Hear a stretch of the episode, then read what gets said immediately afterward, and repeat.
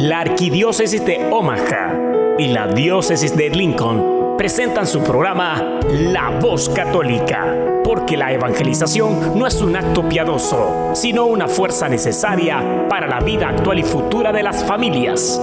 Te invitamos desde ya a escuchar tu programa La Voz Católica.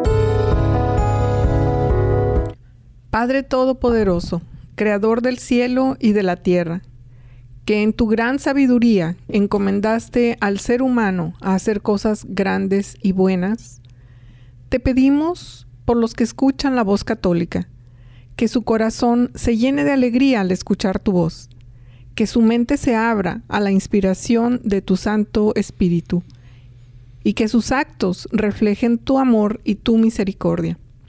Que los que oigan tu voz te reconozcan que los que te reconozcan te sigan, que los que te sigan te amen, que los que te amen te sirvan, que los que te sirvan te proclamen, que tu mensaje de fe y esperanza anime corazones abatidos, fortalezca corazones indecisos, acompañe corazones extraviados y sane corazones heridos.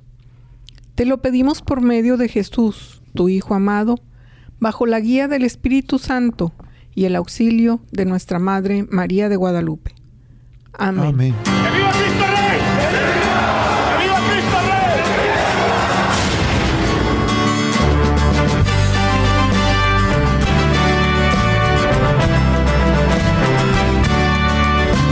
Un grito de guerra se escucha en la paz de la tierra y en todo lugar los prestos guerreros empuñan su espada y se enlistan para pelear. Para eso han sido entrenados, defenderán la verdad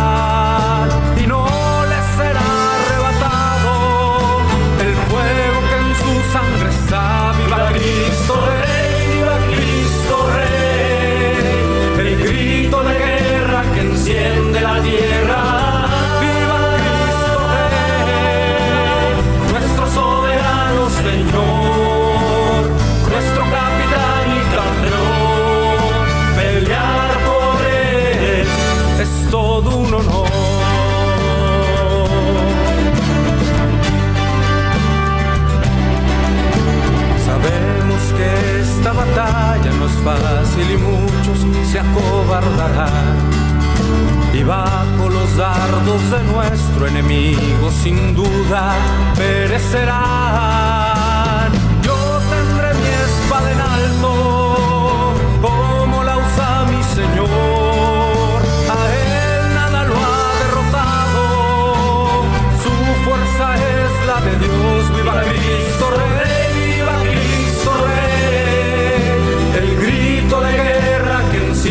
la tierra.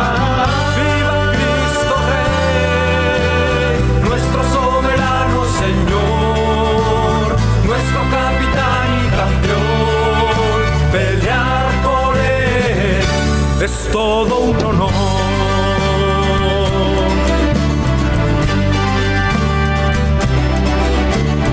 No conocemos mayor alegría no existe más honroso afán que con mis hermanos estar en la línea y juntos la vida entregar. A Él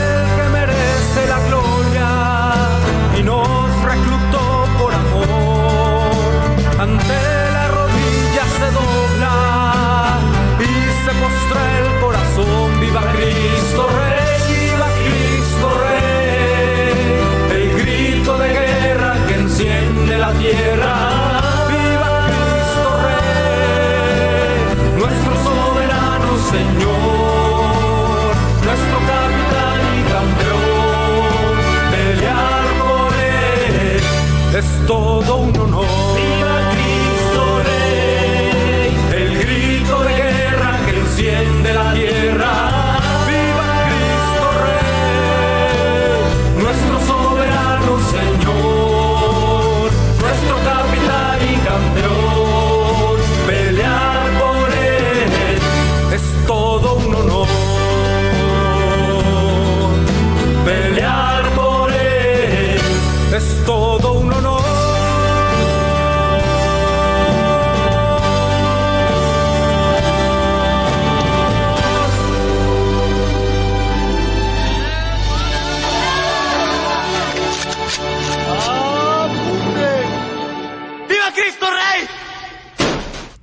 Tal? Muy, muy buenos días, queridos amigos, queridas familias que escuchan la voz católica. Les damos la más cordial bienvenida este sábado 20 de noviembre a nuestro programa, La Voz Católica. Estamos el diácono Gregorio Elizalde Hola, muy buenos días, gentil auditorio. Gracias por estar aquí acompañándonos. Buenos días, Betty. Ay, buenos días, diácono. Gracias por este esta alegre mañana en la que estamos anticipando ya la solemnidad de Jesucristo, Rey del Universo. El día de mañana es por eso que empezamos con esta Em, gran melodía, este himno que nos identifica, nuestro himno de guerra, y empezamos con muchísima energía y mucho gusto saludándolos, invitándolos a que se queden con nosotros, ya que vamos a estar hablando precisamente de esta gran solemnidad tan importante, relevante en, nuestro país, en México, y, y en muchos otros países que han, han tomado esta iniciativa también de celebrar a Cristo Rey. Bueno, vamos a estar hablando sobre eso, sobre la historia y datos muy importantes. Así que vamos a empezar dando gracias a Jesús, que es el Rey y que está sentado a la derecha del Padre, para que infunda esperanza en nuestros corazones y para que a pesar de las dificultades no perdamos la esperanza. Así que, queridos hermanos, hermanas en Cristo, por favor, quédense y vamos rápidamente y los invito a escuchar la meditación del Evangelio del día. Habla, que tu siervo escucha. Un segmento donde meditaremos las lecturas del día. Pidamos al Espíritu Santo que nos revele la verdad, porque la verdad nos hace libres. Habla, que tu siervo escucha. Capítulo 20 de San Lucas. Llegando estamos al final de este Evangelio y también al final del año litúrgico. No perdamos de vista que esa gran fiesta, la fiesta de Cristo Rey, es el punto focal. Hacia allá van nuestras miradas durante el año litúrgico, pero especialmente durante estos últimos días. Y encontramos a Cristo confrontando de un modo muy directo los poderes políticos y religiosos de su época. En concreto, en el Evangelio de hoy, vemos que la incomodidad que sentían esos personajes llamados los saduceos, esa inconformidad, ya no se queda como un puro sentimiento. Están decididos a neutralizar al Señor. Están decididos a detener a este extraño, exótico profeta de Galilea. Y por eso, pues, intentarán varias cosas. Lo primero sería que se le pudiera hacer quedar en ridículo desacreditarlo, destruir su fama. Eso es lo que vemos en el Evangelio de hoy. Luego utilizarán otra estrategia, presentarlo como un revoltoso y enviar a la policía del templo para que lo agarre. Una vez que esté apresado, una vez que su voz ya no se escuche, una vez que él haya desaparecido de la escena pública, pues ya se podrá disponer de él en su debido momento. Recuerda que esto fue lo que le hicieron a Juan Bautista. Lo primero fue desaparecerlo de la escena pública, lo encarcelaron y después, en el curso de un banquete, uno de esos fiestonones que daba Herodes, pues resultó que hubo que decapitar a Juan Bautista y ante el hecho cumplido los discípulos de Juan lo único que pueden hacer es ir a recoger el cuerpo. Así que los saduceos, que son la casta sacerdotal de aquella época, intentan distintas estrategias. La primera, desacreditar al profeta, quitarle fuerza, que es un modo de amordazar su mensaje. La segunda, enviar la policía del templo porque este es un revoltoso. Ninguna de las dos cosas les va a funcionar, entonces intentarán la tercera, y la tercera es infiltrar, infiltrarse. Para eso necesitaban un traidor, y hubo uno que se prestó para ello. Ese se llama Judas Iscariote. O sea que fueron varios los intentos. Estaban claramente fastidiados. ¿Y qué era lo que tanto les fastidiaba del mensaje de Jesucristo? Pues muchas cosas, pero una es el mensaje de la resurrección. Cuando Cristo predica la resurrección, su mensaje adquiere una fuerza incalculable. ¿Por qué? Porque la herramienta que han utilizado los tiranos de todos los tiempos es la amenaza, es el miedo. Y el miedo es finalmente miedo a qué? Miedo al sufrimiento y miedo a la muerte. Pero aquellos que creen, aquellos que creemos en la resurrección, adquirimos de esa palabra y de esa esperanza una fuerza que ya es mayor que la de cualquier régimen abusivo. El que verdaderamente cree en la resurrección ya no se deja mordazar, porque sabe que ni siquiera la muerte tendrá la última palabra. Y por eso los saduceos sienten que este Cristo es un personaje realmente peligroso. Lo que ellos no saben es que eso que tanto temían se iba a realizar. Este Cristo, que ahora vive resucitado entre los muertos, efectivamente es invencible, señores saduceos. Regresamos, estamos de vuelta después de esta meditación del Evangelio y hablábamos cuando los invitamos a quedarse con nosotros em, sobre la solemnidad de Jesucristo, Rey del Universo, em, pero quisiéramos empezar con una introducción, diácono, si nos ayuda un poquito a entender, a conocer más sobre el calendario litúrgico, porque están muy conectados. ¿Qué es el calendario litúrgico? Claro que sí, Betty. Bueno, el calendario litúrgico es un ciclo especial que la iglesia utiliza para establecer, para determinar, para recordar, pero sobre todo para celebrar los hechos más importantes de la vida de nuestro Señor Jesús. sabemos que a partir de, o mañana es el último domingo de este, del calendario litúrgico de este año y la próxima semana, el domingo, vamos a iniciar el primer domingo del Adviento, que sería el primer domingo del nuevo calendario litúrgico. El más, la próxima semana vamos a hablar un poquito más sobre esto, pero es más o menos eso. estamos terminando, estamos llegando al final del calendario litúrgico que no es el, que no es el mismo que el calendario civil, el que, el que utilizamos de enero a diciembre, diríamos. ¿Y qué, cuál es la conexión que tiene eh, el inicio del año litúrgico con nuestra fe? ¿Por qué está desfasado algunas semanas? Bueno, yo creo que lo más importante o la relación más importante es de que iniciamos el calendario litúrgico con la preparación para la venida de nuestro Señor Jesús. Por eso se llama Adviento, de que, de que, viene. Entonces nos iniciamos el año litúrgico con la preparación para la venida de nuestro Señor Jesús, que viene en Navidad, por supuesto, y ya después viene de ahí todas las demás fiestas.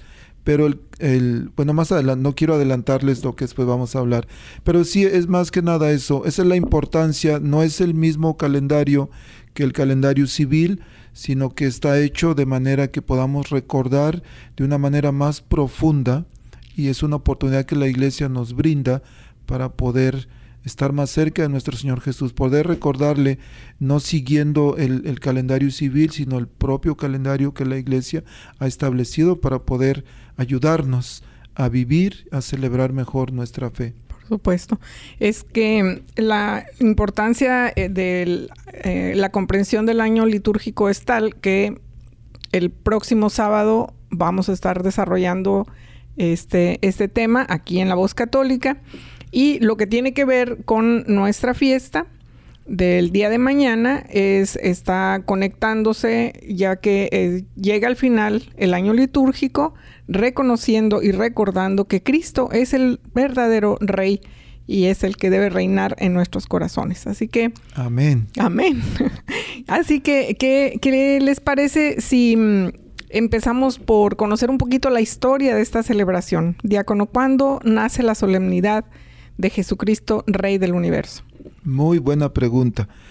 Bueno, la fiesta, la solemnidad nace o el, Papa Pío XI la instituye en 1925 con una encíclica llamada Cuas Primas. Fue después de la Primera Guerra Mundial, en medio del crecimiento del comunismo en Rusia, y, pero sobre todo con la ocasión del aniversario número 1600 del concilio de Nicea, que fue en el año 325. Es como el Papa Pío XI instituye esta fiesta. hay muchos datos que vamos a ir este, aprendiendo, recordando más bien, porque hay muchos que sé que ya lo saben en este programa. Pero un, un dato curioso es de que la primera celebración que se hizo de esta solemnidad coincidió con la fiesta de Halloween. Fue originalmente establecida para el, para el último domingo de octubre, en un principio, justo antes de la fiesta de Todos los Santos. Y cuando se celebró por primera vez en 1926, el calendario marcó precisamente el 31 de octubre, coincidiendo con Halloween. Pero entonces normalmente o siempre es el quinto domingo antes de Navidad porque antes de Navidad tenemos cuatro domingos de Adviento, entonces antes de, esos cuatro domingos de Adviento inicia, o más bien es la solemnidad de nuestro Señor Jesucristo, Rey del universo. Ya le hizo mucho sentido a todo esto, el calendario litúrgico, la celebración, cómo se movió, entonces empezamos nuestro año litúrgico celebrando a Cristo Rey y le damos sentido a todo porque estamos reconociéndolo como Rey, nuestro Rey del universo y empezamos em, esta, esta preparación para recibirlo. Y por eso también nosotros hoy nuestro programa lo iniciamos con, como usted decía, con nuestro grito de guerra. ¿Por qué? Porque le estamos dando el honor a quien honor merece, a nuestro rey. Honor y gloria a Dios, por supuesto que sí. Oiga, fíjese que, bueno, la mayoría sabemos la, esta solemnidad y el nivel que tiene em, en México. ¿Qué relación tiene nuestra solemnidad en nuestro país con, el resto, con esta conexión? Tiene mucha, Betty. Si se acuerda, les acabo de decir que la fiesta se instituyó en 1925. Era más o menos el tiempo en que se estaba terminando la guerra cristera en México.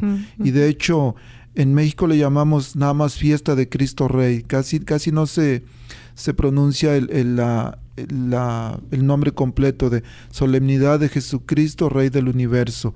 Y se llama Fiesta de Cristo Rey porque durante la persecución religiosa en México, en los años 20 eh, más o menos, 1920 por ahí, este, los católicos que se mantuvieron firmes en su adhesión a Cristo y a su iglesia, firmes en su fe, fueron perseguidos, fueron apresados, fueron torturados, porque se negaban a renunciar a su fe. Y tenemos, por ejemplo, la película de la cristiada, que está muy, muy ilustrativa en la manera de cómo sufrió la gente, pero hubo personas valientes, así como José Sánchez del Río, que nunca renegó de su fe.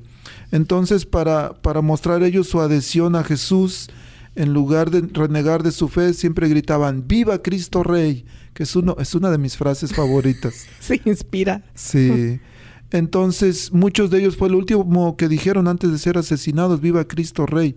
Mártires como el patrono de los laicos mexicanos, Anacleto González Flores, el padre Miguel Miguel Pro, un sacerdote jesuita, y le decía de José Sánchez del Río, y muchos otros que de repente no se me viene a la mente el nombre, pero hay muchos mártires cristeros. Exactamente, son muchos que no tenemos, reconocemos el nombre, pero fíjese que eh, por ejemplo, mi mamá se acuerda de esa, de esa época y mm, menciona que cuando Calles, que fue el presidente en ese entonces que canceló eh, las misas y hizo toda esta persecución, em, pues la gente se escondía para celebrar la misa, pero finalmente celebraban la misa y escondían a los sacerdotes en la casa donde mi mamá vivió de niña ella em, recuerda de, del sacerdote que estaban, que tenían escondido, de hecho, y en la noche salían en secreto a un lugar, a una casa específica para celebrar la Santa Misa y la Eucaristía. Entonces, sí, tenemos nombres de héroes que definitivamente hicieron y se sacrificaron por nuestra fe, pero todas estas personas que calladamente siguieron celebrando y mantuvieron la fe es lo que hace que nuestro país tenga este, esta gran riqueza en, la fe. Entonces... Sí, nuestro país eh, tiene sangre de héroes, de valientes, de mártires. Y ahorita que decía de, yo creo que muchos de nuestros radioescuchas eh, mexicanos se van a acordar por ahí, tal vez su abuelito les platicó, y yo en lo personal, mi abuelito vivía cerca de la Ciudad de México, pero él tenía seis años. En 1920 más o menos, ellos se tuvieron que ir por allá a un cerro porque eran perseguidos. Hay un cerro donde ni siquiera las ondas del radio llegaban, donde yo nací, de verdad. Y mucha gente pienso que sucedió así, iban escapando de la persecución de la cual eran objeto y tuvieron que moverse de unos estados a otros, a los lugares más menos habitables. Y fue, si fueron seriamente perseguidos y es algo que mm, tal vez nuestras generaciones, nuevas generaciones ya no alcanzan a, sentir, no de, manera directa em, un, de mis abuelos, pero sí del abuelo de David, de mi esposo. Él estuvo también con los cristeros y tuve oportunidad de escuchar directamente de él de, sus historias y de cómo precisamente se movilizaron hacia afuera, hacia los campos para organizarse y para, pues, para mantenerse firmes, a pesar de que el gobierno los, los acusó, los, los sacrificó cobardemente. Entonces, queridos radioescuchas, de verdad, deberíamos de sentirnos bendecidos este, de poder pertenecer a esta iglesia, iglesia de mártires, de valientes, que han dado su vida por la fe, que nunca ha negado a quien es su rey y que al contrario, a punto de morir su último grito, viva, Cristo, Rey. Sin, sí, de verdad, es algo que hoy me estremece todo mi cuerpo de, poder este, decir esa frase. ¿Y qué más prueba tenemos en nuestro país, en, en, Guanajuato, México? Está en el Cerro del Cubilete, cuando hay oportunidad de visitar esta zona, pues está Cristo Rey, es una estatua enorme que se ve desde, desde muchos puntos porque está bastante elevado. Entonces, transitando por, por esas tierras benditas de Guanajuato, em, van a poder observar y pueden visitar este lugar que es histórico y tiene, tiene mucho que ver con nuestra fe. Así que bueno, ese, ese fue el movimiento en México y ese es el fundamento de la celebración que tanto arraigo tiene en nuestro país. Pero, ¿por qué era necesario instituir esta institución, instituir, instituir, perdón, esta celebración en, en todo el mundo? Normalmente, Betty, todas las celebraciones tienen una razón. Siempre hay una justificación. Y en este caso fue una respuesta a la secularización, el ateísmo y el comunismo. Mientras que el mundo nos dice cada vez más elocuentemente a los cristianos que debemos compartir nuestra religión, que debemos dar más lealtad al gobierno. El Papa este, Pío XI escribió sobre la fiesta y dijo, porque si a Cristo nuestro Señor le ha sido dado todo poder en el cielo y en la tierra, si los hombres, por, por haber sido redimidos con su sangre, están sujetos por un nuevo título a su autoridad. Sí, dijo. En fin, esta potestad abraza a toda la naturaleza humana. Claramente se ve que no hay en nosotros ninguna facultad que se sustraiga a tan alta soberanía. Es pues necesario que Cristo reine en la inteligencia del hombre, la cual, con perfecto acatamiento, ha de sentir firme y constantemente a las verdades reveladas y a la doctrina de Cristo. Es necesario que reine la voluntad también, la cual ha de obedecer a las leyes y preceptos divinos. Y esto es bien importante. Jesucristo debe reinar en nuestra mente, en nuestra voluntad, en nuestros corazones, porque si nos pusiéramos a pensar, ¿quién realmente está reinando en nuestro corazón? ¿Es Cristo o es el dinero, o son las posesiones, o son las comodidades, o por ahí algún vicio. Entonces es necesario que reine Cristo en el cuerpo, pero también en sus miembros, que somos nosotros, que como instrumentos, o en, como decía San Pablo, el, como armas de justicia para Dios debemos de servir para la interna santificación de nuestra alma. Entonces, todo lo cual, decía el Papa Pío XI, si se propone a la meditación y profunda consideración de los fieles, no hay duda que estos se inclinarán más fácilmente a la perfección. es una respuesta a lo que estaba sucediendo en esos momentos. Siempre la iglesia responde de acuerdo a la realidad de los tiempos.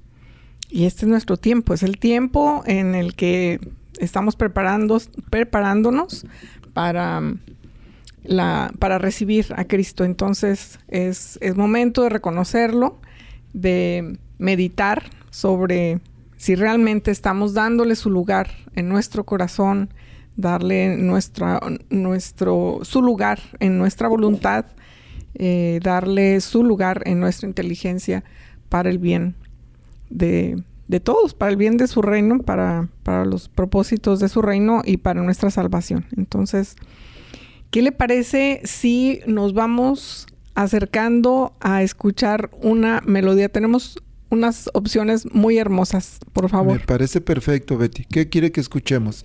¿Le parece que escuchemos a Zenet González así como con mariachi alegre, pero siempre clamando y aclamando a Cristo como nuestro Rey? Esa suena muy bien. Ok, vamos a escucharla. Vámonos.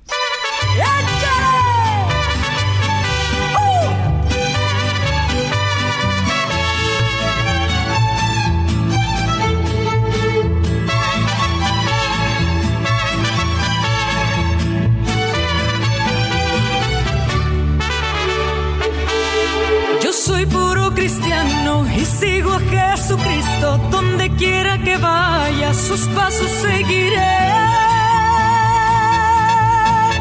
Cantar un canto nuevo, cantarlo con el alma y como buen soldado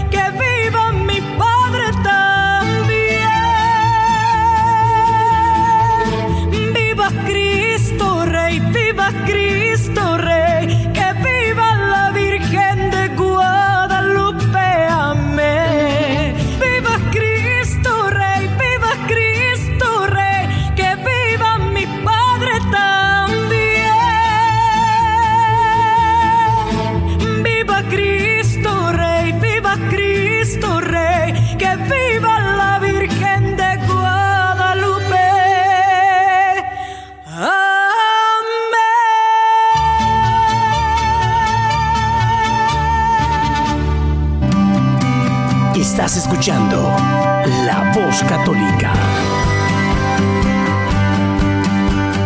Hola, hola, regresamos aquí a La Voz Católica, el hogar de los católicos en la radio.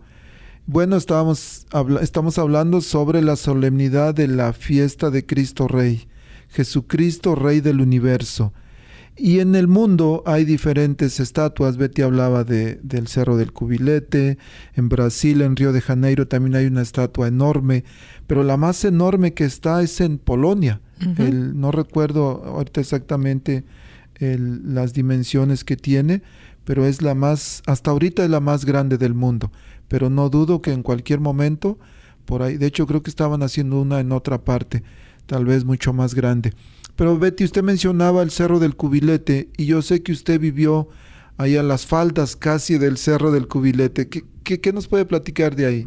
Ahí viví, vivimos muchos años en Celaya, ahí nacieron nuestros hijos y transitamos innumerables veces por ahí. Es, em, es un área muy atractiva turísticamente, pero pues sí, tuvimos la oportunidad de agarrar el carro y subir el cerro del cubilete como en espiral, dando vueltas hasta, hasta arriba. Una gran experiencia, em, una experiencia em, que tiene que ver con reconocer eh, en esa dimensión ya cuando está arriba, pues eh, es, esa área es, es plana, es, no hay muchos, muchos cerros o montañas, entonces viéndolo desde el Cerro del Cubilete, esta tierra fértil em, y generosa de Guanajuato, eh, ver la dimensión que tenemos, eh, nuestra dimensión tan, tan pequeña, nuestros, nuestros sentidos no alcanzan a percibir a la distancia a los seres humanos que están abajo del cerro y Cristo con, con esa apertura que tiene de su corazón expresada a través de los brazos abiertos, bendiciendo esta tierra. Eh, pero reconocer que nos hace, ahora, sí que de uno por uno, en, esta pequeñez, reconocer su grandeza, eh, pues deja, deja una impresión en el corazón y en la mente muy importante. Y pues bueno, la, historia de, de, esa estatua pues eh, eh, tiene mucho que ver con, precisamente con la guerra cristera. Fue un monumento que se dedicó a Cristo Rey por el obispo de León en 1919 más o menos. Y, fue para, con el propósito de reparar los atentados sacrílegos que habían hecho las imágenes de Jesús. Entonces, esa es la razón por la que se mandó a hacer. Esa estatua medía tres metros y el día que fue inaugurado se celebró una misa, el obispo cambió el nombre del Cerro del Cubilete, aunque seguimos nombrándolo así, a la montaña de Cristo Rey. Y entonces la consagró, consagró a México a Cristo Rey. Nuestro país está consagrado a Cristo Rey em, del universo. Asistieron miles de personas y se dice que el Papa Pío eh, X, cuando instituyó la solemnidad de nuestro Señor Jesucristo, Rey del Universo, en 1925, declaró que fue una fuerte motivación el ver cómo los mexicanos proclamamos, como lo hace usted, diácono, públicamente y con esa fuerza y ese, em, esa devoción a Cristo como, como nuestro Rey. Sí, ya encontré las medidas, Betty, de, del en Río de Janeiro, la estatua mide 30 metros y la de Polonia mide 33 y lo hicieron con 33 metros en relación a un año de, o por cada año de vida de nuestro Señor Jesús. Oh, wow. O sea que si, Jesús hubiera vivido 100 años, lo hubieran hecho de 100, metros, de alto, ¿verdad? Pues la que está en eh, actualmente en la em, en el Cerro del Cubilete tiene 20 metros de altura, entonces sí está más, más chaparrito, pero de todas maneras 13 metros son, son importantes, si sí, cambia esa, la dimensión. Y bueno, esa, esa es la, la inspiración, ese es el legado que México dejó en el Papa décimo primero y esa es la extensión que hizo hacia el mundo. logramos inspirar a un Papa, no a uno, a dos. San Juan Pablo II también, siempre que nos visitaba, se llevaba mucho del amor que, le expresamos los mexicanos. El, el amor a Jesús. Claro. ¿Verdad? Representado en él. Por supuesto. El, Betty, algunas personas, o de repente una, una pregunta viene, bueno, ¿por qué se instituyó apenas en 1925? Entonces apenas es una fiesta nueva. Jesús es nuevo, oh, no. pero por supuesto que no. Y de hecho el miércoles estábamos haciendo una cápsula con un, un sacerdote este, amigo de usted, Betty, este, Fray Mauricio David, padre Mau de padre Mau. ¿verdad? sí. Y este, e, hablábamos sobre cómo no es nuevo esto, se instituyó la fiesta, pero Jesús ha sido rey por siempre. De hecho, usted leía una cita del libro del Daniel, del libro de Daniel, perdón. ¿Qué tal si la leemos, Betty, para poder entender un poquito mejor desde cuándo Cristo es rey del universo? Imagínese, en el libro de Daniel, en el capítulo 7, si quieren abrir su Biblia, capítulo 7, en el versículo del 13 al 14 dice, yo, Daniel, tuve una visión nocturna. Vi a alguien semejante a un hijo de hombre que venía entre las nubes del cielo. Avanzó hacia el anciano de muchos siglos y fue introducido a su presencia. Entonces recibió la soberanía, la gloria y el reino. Y todos los pueblos y naciones de todas las lenguas lo servían. Su poder nunca se acabará, porque es un poder eterno y su reino jamás será destruido. Es palabra de Dios. Te alabamos, Señor. Y no sabemos exactamente cuándo se escribió este libro de Daniel, pero, pero ahí es un libro profético que ya está haciendo mención a Jesús. Habla de hijo de hombre. Y Jesús siempre se autonombró, como decía, para que vean que el hijo del hombre, el hijo del hombre. Habla también que viene que está entre las nubes, Jesús siempre habla sobre eso, habla de su, de su soberanía, de su gloria, habla de un anciano también. Esto lo iba a mencionar, un anciano de muchos siglos que fue introducido a su presencia. ¿Quién es este anciano de tantos siglos? ¿Quién más que el Padre Celestial? Habla de su poder, habla de su gloria. Entonces, es, Jesucristo ha sido rey siempre de por los siglos de los siglos como dice el padre Mateo, por los siglos de los siglos. Siempre ha sido. Se instituye la fiesta mucho tiempo después, sí, pero ya dijimos que era una respuesta a lo que estaba viviendo en ese momento. Pero Jesús, incluso ya en el Nuevo Testamento, desde su nacimiento hasta su muerte, siempre fue proclamado rey.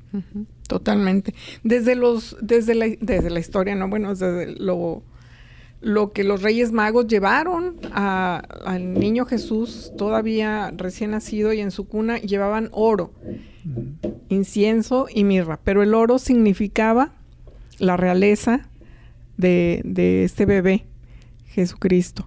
Entonces es otra forma en la que se es proclamado rey.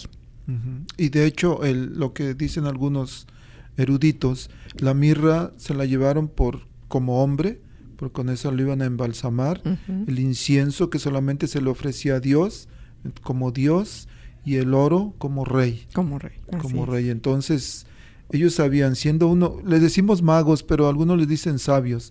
Y yo creo que eran los sabios son los que podemos o tenemos la capacidad de poder proclamar a Jesús como nuestro rey.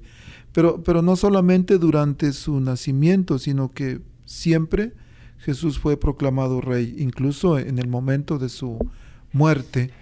Este, tenemos un pasaje muy, muy ilustrativo en el Evangelio de San Juan, cuando Pilatos lo interroga. Sí, en ese pasaje, eh, cuando Pilato lo interroga y Jesús afirmó ser el rey, con la aclaración de que su reino no era de este mundo esto es súper importante porque en aquel tiempo la gente esperaba un Salvador, pero esperaban un, un, Rambo, un Rambo que iba a venir y iba a ser matazón de judíos y de, fariseos y todos, ¿para qué? Y para que quedara una sola raza, diríamos. Liberarlos un solo pueblo. de Roma. del, de la opresión, sobre todo. Es lo que ellos esperaban. Y de repente para ellos dijeron, ¿cómo que este es el rey? ¿Cómo que este es el rey si no trae ni siquiera un machete, no trae ni resortera? Todavía David tenía su resortera o su charpe, dicen algunos, y con esa mató a Goliat, pero este ni siquiera resortera usa. ¿Cómo nos va a liberar de la opresión? Por eso dice Jesús, mi reino no es de este mundo, porque Él venía a liberar corazones. Él venía a sanar corazones, que es algo a veces difícil de entender. A veces sufrimos por cosas materiales, estamos preocupados por alguna enfermedad, por, alguna situación migratoria, por el trabajo, y queremos que Jesús nos sane en ese momento esas cosas, pero Él viene a sanarnos de algo mucho más pleno, mucho más sublime. Él viene a sanar nuestro corazón. A Él le preocupa más nuestra alma. Por eso dice, por eso decía, mi reino no es de este mundo, porque estamos en esta vida nada más de paso, pero somos peregrinos de otro reino. Nuestro reino es un reino eterno al que vamos a llegar posiblemente mañana, pasado, no sabemos, pero en algún momento va a suceder. Esta semana pasada estaba celebrando un funeral de un hombre, 32 años. Deja la esposa, deja tres hijos. Y yo decía, bueno, yo tengo 50 y él 32 y yo pudiera ser el que está ahí en ese féretro. Entonces, somos, recordemos que somos peregrinos de otro reino. Nuestro rey no está aquí en la tierra. Nuestro rey no es el dinero, no son las posesiones, no es el placer, no es el alcohol, la pornografía o tantas cosas. Nuestro rey es un rey mucho más grande, mucho más poderoso, mucho más completo, que nos va a dar la felicidad eterna. No solamente pasajera, así como de unos cuantos días y ya, sino que es una felicidad eterna y eso es a lo que debemos de aspirar. Por eso es importante que así como los sabios, como los reyes magos, proclamaron a Jesús su rey, que nosotros podamos cada día renovar en nuestros corazones nuestra adhesión al rey. Decía usted que en el cerro del cubilete, este, de repente se ve todo tan pequeño, pero a la vez tan grande. Vemos hacia arriba y hay una inmensidad. Vemos hacia abajo y se ve tan pequeño. Y eso es algo que tenemos que recordar cada momento, nuestra pequeñez y la grandeza de Dios, que dependemos de Él, que necesitamos de Él para poder caminar en esta vida en la cual vamos de peregrinos. Y es reconocer el amor infinito y la misericordia que nos regala y estos brazos abiertos de ese em, de este monumento tan grande nos deja nos deja esa sensación de brazos abiertos corazón abierto y todo su amor.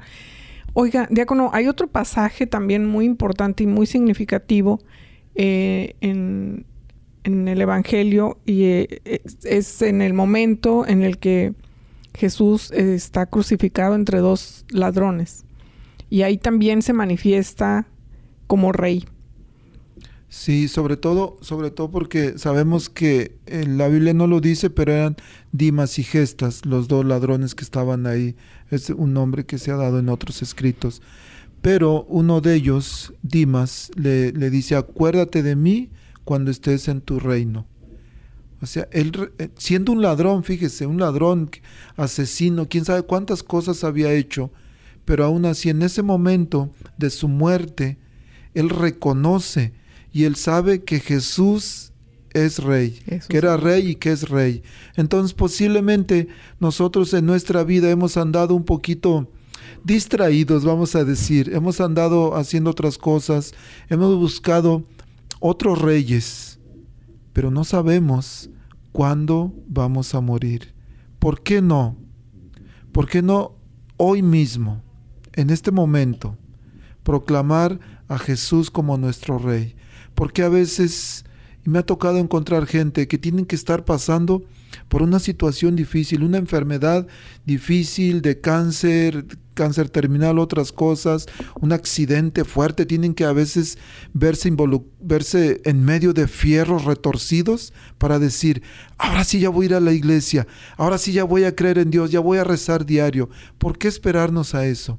Si ahorita que estamos vivos podemos caminar, que estamos sanos, podemos ir a la iglesia y cada semana, sobre todo, podemos ir ahí a la Santa Misa, donde se actualiza, donde se hace presente una vez más el misterio sagrado de nuestro Señor Jesús, su pasión, su muerte, pero sobre todo su resurrección, su triunfo glorioso, y poder proclamarlo nuestro Rey. ¿Por qué esperarnos a estar sufriendo.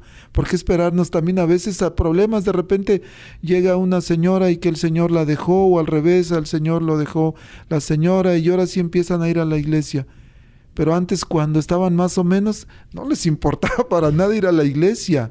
Entonces, queridos Radio Escuchas, ¿cómo está tu vida hoy? Yo no sé cómo está tu relación con Jesús. Yo no sé cuánto Jesús es tu rey. Pero de lo que estoy seguro es de que siempre algo nos va a hacer falta. Estar cerca de Él y decidir. Fíjese que ahorita que estaba usted mencionando em, todas estas circunstancias que nos alejan de Dios, estaba acordándome del padre Hastings y de una recomendación que nos, que nos dio que decíamos en ese momento, antes de comulgar, necesitamos un ayuno de al menos una hora, ¿no? Pero es, es, muy tentador la hora de ir a misa, ya sentimos hambre, ya todo se nos antoja en el camino. Y él, él nos dice recordar a Cristo y decir, te quiero más a ti que a esta hamburguesa, te quiero más a ti que a este refresco. Entonces, una forma tal vez práctica ¿no? De llevar a Cristo y ponerlo en su, en su lugar, en nuestro corazón, en nuestra mente, en nuestra vida, es recordarlo, tenerlo presente porque está aquí, está vivo, es parte de nuestra vida, está a nuestro lado. Voltear a verlo y decir, Cristo, eres mi rey, te quiero más a ti. Ese sería un consejito del Padre Hastings. Amén. Y Betty, ¿qué tal si proclamamos y hacemos este grito de que Jesús es nuestro rey, pero cantado? Hay un canto de Rafael Moreno que se llama Vivo, Viva Cristo Rey. Me encanta. Y después regresamos. Me encanta. Viva Cristo, viva el Rey, viva Cristo Rey. Viva Cristo, viva el Rey, viva Cristo Rey. Viva Cristo, viva el Rey, viva Cristo Rey. Cristo, viva el Rey, viva Cristo Rey. Santa María, el ángel le dijo, grande es el Hijo que nace de ti. Suyo es el trono del pueblo elegido y su reinado no tendrá fin.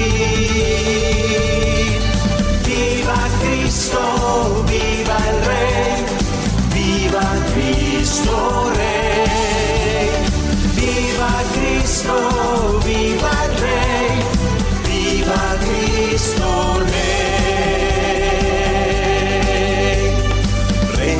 Reyes de Oriente vinieron a verlo, reconocieron su reino de amor Cantan los ángeles, gloria en el cielo, un nuevo rey ha nacido.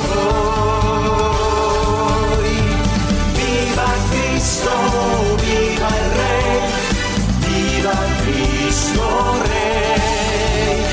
Viva Cristo, viva el rey,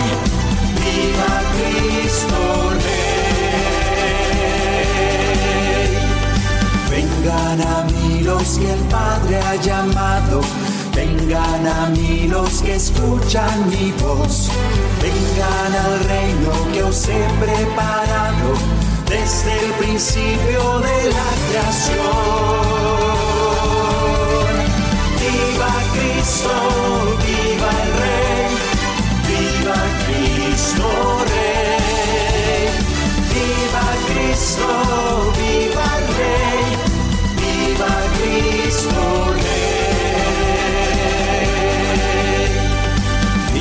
es el Rey de la paz y la dicha. Cristo es el Rey del amor y el perdón. En una cruz coronado de espinas, reina por siempre en el corazón. Viva Cristo, viva el Rey, viva Cristo Rey. Viva Cristo,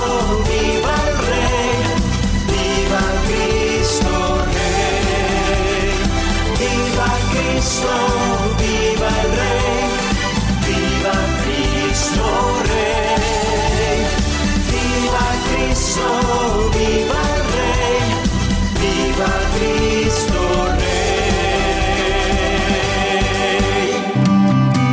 Rey. Estás escuchando La Voz Católica.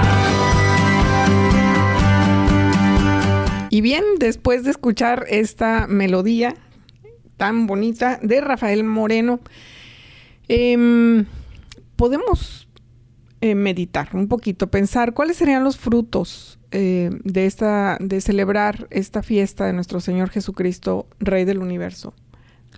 Bueno, yo creo que lo más importante hay frutos en tres dimensiones, fruto en la iglesia, frutos en la sociedad civil y en los fieles. Y en la iglesia se da porque la iglesia, fundada por Cristo, de hecho la iglesia es una extensión de la voluntad de Dios. Entonces la iglesia nos enseña, pero sobre todo nos invita a buscar la felicidad eterna. ¿Y cómo podemos buscar esta felicidad eterna, esta felicidad que no va a pasar nunca? Es a través de reconocer la soberanía de Jesús. Por eso, como usted decía antes, debemos reconocer a Jesús como nuestro Rey. Y en la sociedad civil también eh, hay un fruto, eh, lo que pasa es que muchos no lo, no lo ven, pero el, la fiesta de Cristo Rey o esta celebración debe hacer recordar a nuestra sociedad civil, a las autoridades, sobre quién es el verdadero Rey y sobre todo que hay un juicio final, porque su reino es de justicia, su reino es de paz, su reino es de gozo, de alegría. No es un, reino como el que nos enseñan aquí, que es de dinero, de poder, de posesiones, de placeres. Eso es algo muy importante para toda nuestra sociedad civil. Y por último, los frutos en los fieles.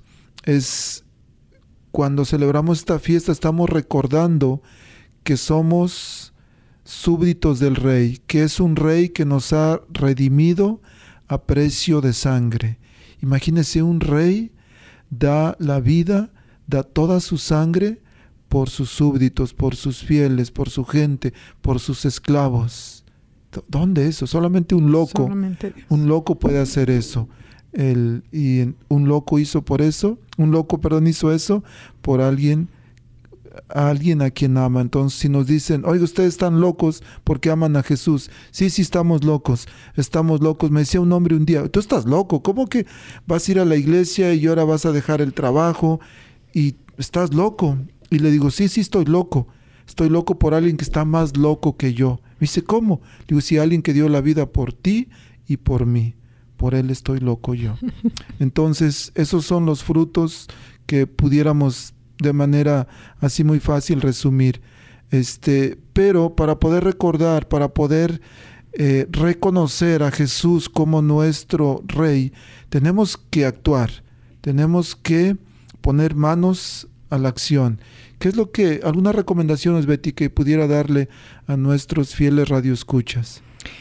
Hay, hay, hay cosas muy concretas que podemos hacer, lo mencionamos un poquito antes y pues tiene que ver con celebrar a, Cristo como el Rey bondadoso, el Rey sencillo, que como pastor guía a su iglesia peregrina hacia su reino celestial y que comulgando con su reino podamos transformar el mundo por el cual estamos peregrinando. Somos esta iglesia peregrina en camino al reino de Dios, entonces tenemos tareas que hacer y tenemos que, tomar acción. Sin acción no hay cambio. Tenemos que reconocer esto, reconociendo a Jesús, Rey del universo, cambiar en los tres niveles que comentaba el diácono, en nuestra mente, en nuestro corazón, y tener este impacto en la vida, en la vida nuestra, en la vida de los demás. Entonces, reconocerlo, como el principio y el fin, Rey universal de los cielos y la tierra que gobierna a, través del amor y la justicia, lo más apropiado sería reflexionar sobre las cosas que nos impiden declararlo como Rey. Entonces, es el Rey de nuestra vida. Todo lo que nos esté alejando de ese reino debe ser considerado un estorbo, por lo cual, aunque cuesta trabajo, como nos recomendaba el padre Hastings en aquella ocasión, declarar nuestro amor a Jesús y decirle, yo te amo más a ti, Jesús, que a este pedazo de pizza, yo te amo más que el placer que me, que me da tomarme este lado antes de recibirte y comulgar contigo. Es algo muy serio, es algo muy profundo. Es una fiesta, pero es una fiesta que nos permite estar alertas de Jesús, declararlo Rey nuestro y estar abiertos ya a la siguiente etapa, que es el adviento, que nos prepara para su llegada a este mundo. Amén. Y bueno, una de nuestras responsabilidades también, Betty, es reconocer a, Cristo como nuestro Rey, pero también poder transmitirle a nuestros hijos. Esta semana una señora me decía que su hijo estaba sufriendo mucho y le dije, hable con Betty, dije, hable con ella para que le ayude a inscribir a su niño en una escuela católica porque es un es algo, es una vida diferente. Yo creo que usted puede mencionar y describir mejor la importancia de inscribir a nuestros niños en escuelas católicas. Muchas gracias por, por recomendarle a las familias con las que trabaja que se acerquen porque esa, ese es nuestra, nuestro compromiso con nuestras familias eh, y nuestra comunidad es esto, acercar a, a sus hijos a un ambiente en donde Cristo está presente. Cristo es el Rey, Cristo es el centro de todo lo que sucede en una escuela católica. Así que si usted quiere que, sus hijos crezcan en un ambiente donde Cristo reina, donde todo gira alrededor de él y la vida de fe no se concreta a estudiar el catecismo o las lecciones del catecismo, sino que se va más allá a través de asistir a la misa con, sus compañeritos, a ser los servidores. Ellos se preparan en quinto grado para ser los servidores del altar, ellos participan en las lecturas, ellos llevan las ofrendas. Si hay coro en la iglesia, entonces ellos participan también en el coro. Fíjese que también me comentaba eh, Ofelia la semana pasada, que fue nuestra invitada. Le mando un saludo, Ofelia Franco. Gracias por participar y fue, fue una delicia estar con ella.